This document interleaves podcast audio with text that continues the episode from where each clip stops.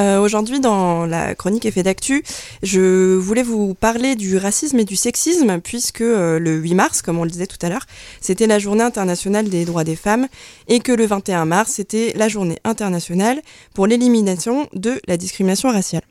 Et en fait, j'ai essayé de comprendre, enfin, je m'interrogeais, tout ça, ça m'arrive souvent, et je me disais, mais en quoi euh, ces deux journées de lutte contre les discriminations sont reliées? Alors, l'année dernière, je traînais un peu dans les milieux féministes à Paris.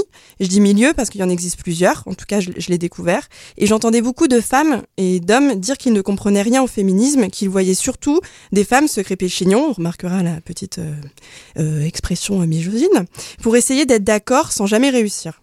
Alors moi, de ça, je me suis posé des questions. Comment il est possible qu'on puisse se diviser autant alors qu'on demande les mêmes droits On va dans la même direction?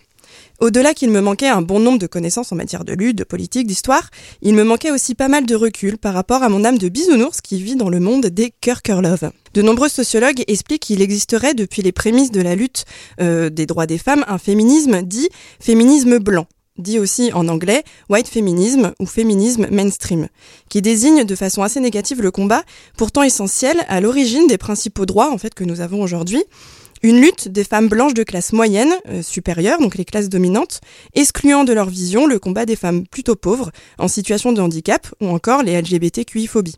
En fait, au XXe siècle, les femmes qui luttaient pour les droits étaient essentiellement des femmes blanches de classe moyenne ou supérieure, extrêmement racistes, qui refusaient que les droits qu'elles demandent soient accordés aux personnes issues de l'immigration qu'elles appelaient à l'époque nègres. Donc là, je me suis dit, oulala, au secours, m'aider à l'aide, on arrête tout, je suis une féministe blanche, je suis peut-être raciste.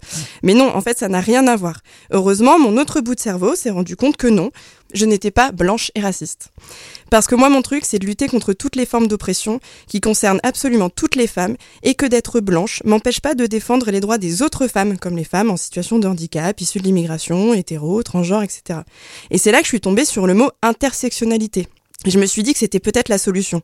Tout est devenu super clair. Mais qu'est-ce que c'est l'intersectionnalité? Une théorie universitaire formulée en 91 par Kimberly Williams Crenshaw, une activiste américaine et professeure dans la critique des théories raciales, explique que l'idée de l'intersectionnalité, c'est de rassembler les différentes formes de lutte dues aux différentes formes d'oppression.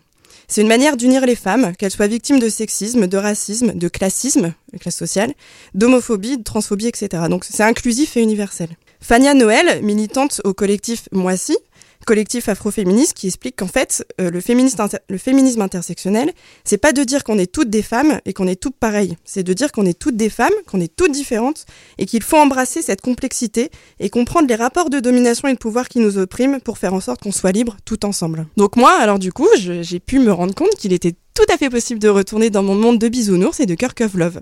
Le mois prochain, à la veille de la journée du 17 mai, journée mondiale de lutte contre l'homophobie et la transphobie, je vous raconterai pourquoi c'est important de défendre les droits des personnes LGBTQI+.